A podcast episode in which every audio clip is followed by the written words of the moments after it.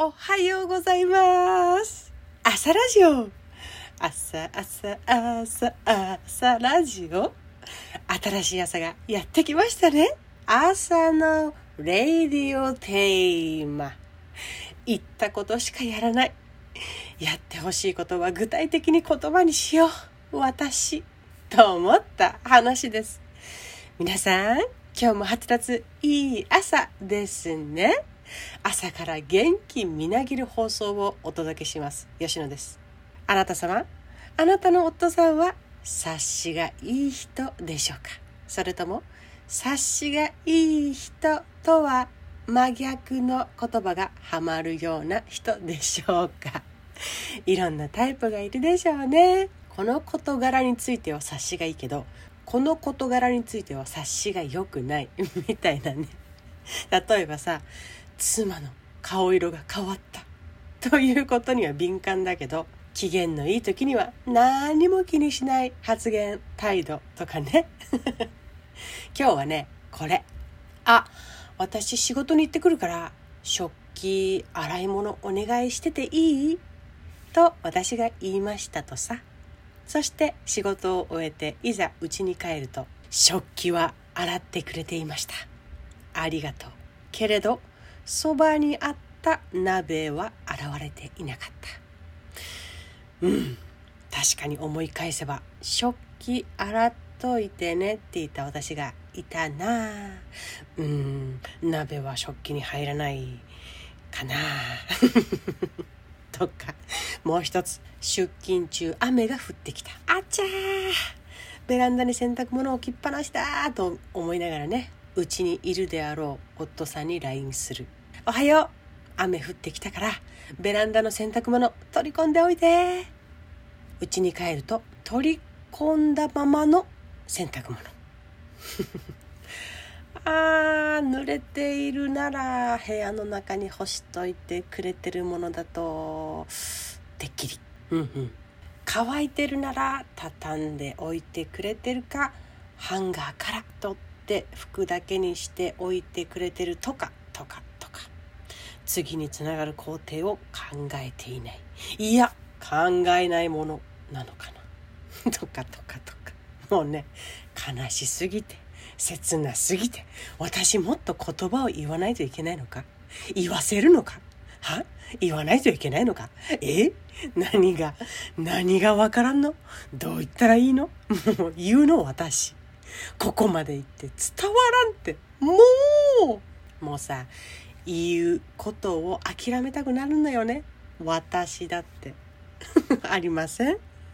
でもねでもでもでもここ踏ん張りどころ。ここはね絶対に諦めてはいけません。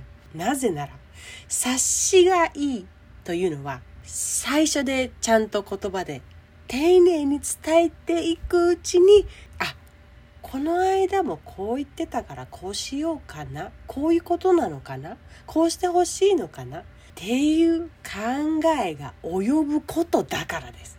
察しがいいとは訓練なんですね。一緒にいる時間の中で 訓練していくことで察しがいいになるんですね。だから何回か鳴らし鳴らし鳴らし作業が入ってやっと洗濯物取り込んでってことは部屋に干しておくか畳むか畳みやすいようにしておくのかなって考えられることなんですね。なので妻さん自分のために自分の時間確保のためにやってほしいことがあればここまでしてくれたら満足というところまで言葉でちゃんと説明をする努力を今やめてはならぬ。いずれはさそれがあうんの呼吸となって自分も楽になっていくのであるのだからです。慣れている女性同士ならさ説明は省いても大丈夫だけど夫さんとなると言葉。考えるの？言うの？うわめんどくさ。となるけど最初はもうここ踏ん張りどころ。最初丁寧に言葉にしていこう。例えば流しにここにあるものは全部洗ってっていう時はもうここに全部入れておくことがいいしね。流しにあるものは全部洗ってほしいの。とかって言葉にする。食器と鍋を洗ってほしいの。とか乾いた食器がある時にはまずそれを食器棚に戻してから洗った食器を置いてねとかさ。雨が降ったら洗濯物全部取り込んでほしいんだけど濡れていたら部屋干ししてほしい。ここにかけといてね。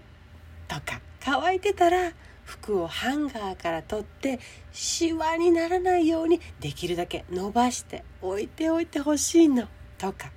ここまでやってくれたら自分は満足だなっていうのがあればそれを言葉で指示するっていうことだね。それがまず第一ステップ。次はねそれでもうんその通りにしてくれない。なぜだと絶望しかけたら。次はね理由もつける。これね理由が納得できて初めてこちらが思っている通りに動ける場合もあるから。例えば鍋を洗っといてくれると帰ってきたらすぐにお味噌汁沸かせるのよ。洗わないで数時間放置していたらガビガビになって洗っても汚れは落ちにくいの。とか。乾いた食器の上にね濡れた食器を置いたらせっかく乾いた食器がまた数時間経たないと収められなくてそしたらどんどんどんどんどんどんどんどん水切りかごに食器が溜まっていって置けなくなっちゃうの。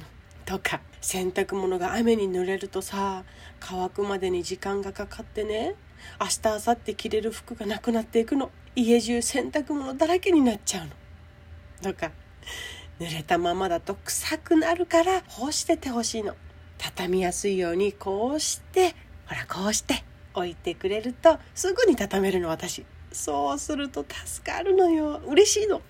とかね。文字にすると本当にわめんどくさ。って一瞬なるんだけどここは一緒に踏ん張りませんか？頑張りどころ。察しがつくくらいまでね。ということね。そのあれよ。補助輪でさ自転車焦げるぐらいまでサポートすればどんどんどんどん一人で自転車を焦げるようになった。あの時の小さい頃の自分を思い出してあれと同じ。